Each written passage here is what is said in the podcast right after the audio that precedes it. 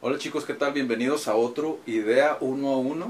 Hoy se llevó el tema por fin ansiado por Felipe, que es la educación financiera. Más específico, nos vamos a ir a las finanzas personales. Antes de todo esto, queremos aclarar el por qué estamos tocando este tema. Como saben, Idea pues va muy enfocado con la vocación. Sin embargo, una de las metas de Idea 1 a 1 es tocar temas que pues realmente les vayan a ser de ayuda a, muchas personas ¿no? que vean esta sección.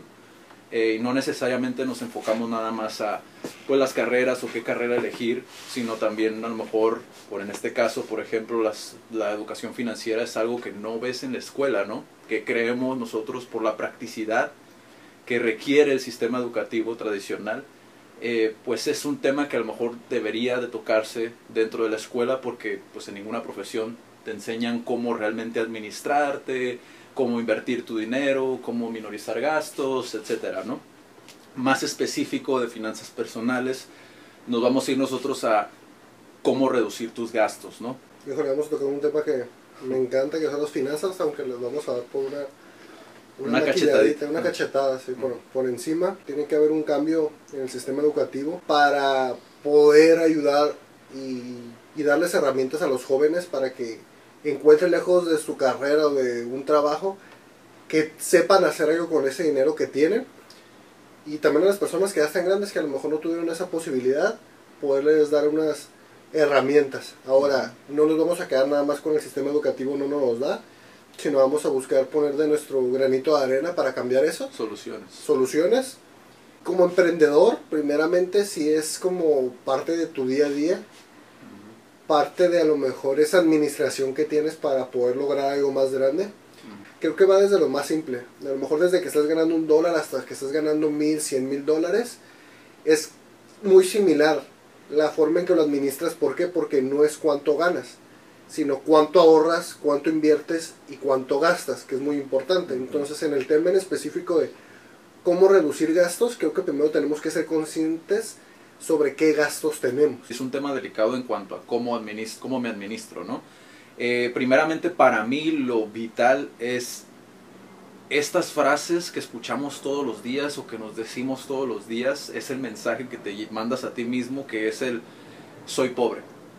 La gente utilizan demasiado esta frase y creo que subestiman bastante como esa parte, ¿no? El daño que les hace el decir soy pobre, no tengo dinero, nací pobre o esta semana no me va a alcanzar o etcétera, ¿no? Es que siempre voy a estar así o muchas frases que inclusive pueden ver en Facebook y que lo ven como algo normal y hasta le pones me divierte. Y no te das cuenta en realidad del impacto que le estás dando a tu cerebro de que es algo que le estás diciendo a tu cerebro que así eres. Entonces, tú no vas a hacer algo que tú no crees que eres. Si tú crees que eres pobre, pues, vas, vas a ser pobre y vas a seguir. ¿Por qué? Porque no es el dinero lo, lo que refleja lo que vas a hacer en tu vida, sino esa mentalidad que tienes sobre cómo te percibes, sobre cómo percibes el dinero y cómo te percibes a ti mismo, lo que va a hacer ese impacto. Primeramente, cuida el mensaje que te estás dando a ti mismo. Eso empieza desde hoy, o sea, el mensaje que te das o el mensaje que proyectas a otras personas es realmente quién eres. En la PNL, programación neurolingüística, eres lo que dices, eres lo que haces y eres lo que piensas. Entonces, hay muchos autores, como en alguno que hemos mencionado, T. Hart, él dice, no, no necesariamente es tal cual, pero sí afecta bastante en tu entorno, en lo que haces, la energía que despides, incluso, incluso en tu autoestima, en muchas cuestiones de tu vida eso se ve reflejado y normalmente lo que más conoce la gente pues es el dinero. Entonces, cuando tú te sientes pobre mentalmente, pues obviamente eso se refleja también económicamente, ¿no? Entonces, primeramente, cuida el mensaje que te estás dando. Trázate objetivos. Eso es vital cuando quieres realmente dejar de hacer gastos innecesarios, que eso es muy, muy importante, gastos innecesarios que realmente no te van a llevar a nada. Un ejemplo clarísimo, ¿cuánto gastas en café, por ejemplo? Así sea un andati del, del Oxxo, en caso de que no sean de México, eh, no sé, en cualquier supermercado o a cualquier tienda a la que vayan, que gastan desde a lo mejor en un chocolate todos los días, a lo mejor gastan en, tienen un gasto pues fijo todos los días que es realmente innecesario y que no les aporta nada, ¿no? Te gustó una chamarra, te gustó a lo mejor un pantalón, te gustaron unos zapatos o unos tenis. Ponte a analizar cómo es que realmente tú logras ahorrar lo suficiente para comprar eso. ¿Cómo sucede ese proceso? Porque lo quieres, porque realmente lo quieres. ¿Cómo encuentras la forma para realmente ahorrar y comprar ese artículo, no?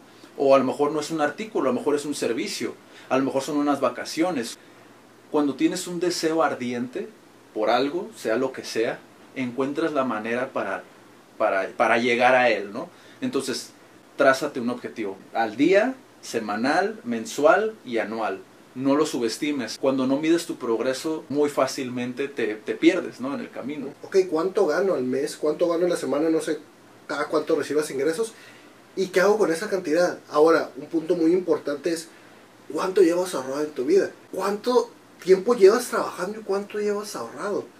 Es un punto muy importante que no lo tocan. ¿Por qué? Porque estamos acostumbrados a premiar el gasto y no premiar el ahorro.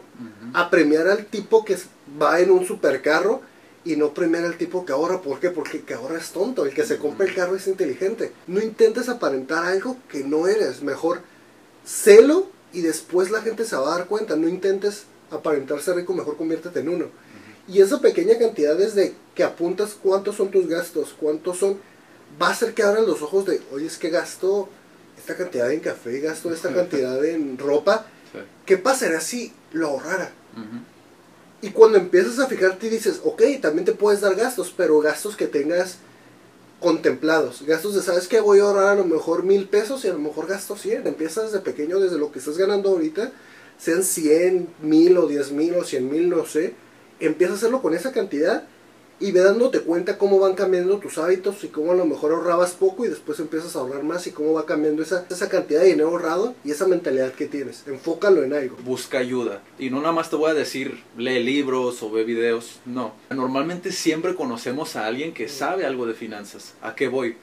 Cuando tú careces de una habilidad, sea a lo mejor que no eres bueno con los números, a lo mejor eres, eres muy desorganizado, a lo mejor, etcétera, ¿no? Si tú sabes que te fallan los números, júntate con una persona que es buena con los números. No quieras a lo mejor correr antes de, antes de empezar a gatear, ¿no? Es decir, no empieces como a invertir cuando a lo mejor todavía no ni siquiera reconoces tus gastos. Creo que ese es uno de los peores errores que puede cometer la gente. Identifica tus gastos, aprende a ahorrar y después invierte. Entonces, ¿qué falencias tienes? Busca información que te refleje la situación en la que estás ahorita que te resuelva la situación en la que estás ahorita. Sea un libro, sea un video, sea una conferencia, sea lo que sea, busca algo que realmente te va a servir desde ahorita. O sea, sé práctico. Sé práctico en este tema porque puedes ver muchísima información, pero esa misma información muchas veces desmotiva a la gente, lo hemos visto. Tanta sobrecarga de información a veces para la gente es como un desmotivante, ¿no? Entonces creo que es una de las principales cosas que podrías hacer si a lo mejor está fallándote eh, esa parte de, tu, de tus finanzas, ¿no? Sean sinceros con la situación económica en la que están, que sean sinceros y que tengan un control o un avance programado sobre esto. ¿A qué voy? Siéntate y te invito a que lo hagas, que como dice Adrián, igual puede que no lo hagas, a que te pongas a, a analizar cuánto ganas, cuánto gastas, en qué lo gastas, en qué y en base a eso crees un plan, ya sea que tengas una, una, pareja, a lo mejor no sé, con quién estés viviendo, con tu amigo, con tus padres, no lo sé, con tus familiares. Inclusive los puedes integrar a ellos y decirles, ¿sabes qué? Quiero que también me acompañes en eso y va, ¿qué te parece si nos ponemos, si nos sentamos y armamos un plan para que, para que tengamos un mejor futuro? Los invito a que hagan eso y que nos comenten qué tal les fue. Les recomiendo escuchar sobre lo que es el efecto compuesto. Eso es tanto para tus, tu ahorro como tanto para tus gastos, o sea, te afecta por igual. Incluso es algo que en tu vida te lo podría cambiar totalmente porque mucha gente subestima incluso los pequeños gastos. Si tú estás haciendo gastos que realmente no necesitas, anótalos en tu lista y mira al final del año cómo te afecta. Dicen que la isla de Manhattan se hubiera comparado por 24 dólares gracias al efecto compuesto es que... Y los dejo con una última frase. El pobre gasta su dinero e invierte lo que le sobra. El rico invierte su dinero y gasta lo que le sobra. lo dejo ahí, vuélvelo a ver y dime si te funcionó, si no te funcionó, si a lo mejor no, nos quieres decir. Y pues nada chicos, nos vemos para el próximo episodio. Yo sé, es un tema bastante amplio, igual si quieren ver más, si quieren saber a lo mejor cómo lo llevamos nosotros, pues comenten, compartan, vean la revista, vean los demás uno a uno y vean Idea Interviews, que están poniéndose muy buenos. Sí. Se vienen dos muy buenos. Eh, y nos vemos chicos, sigan haciendo locuras. Te rifaste y sí se robó la güey.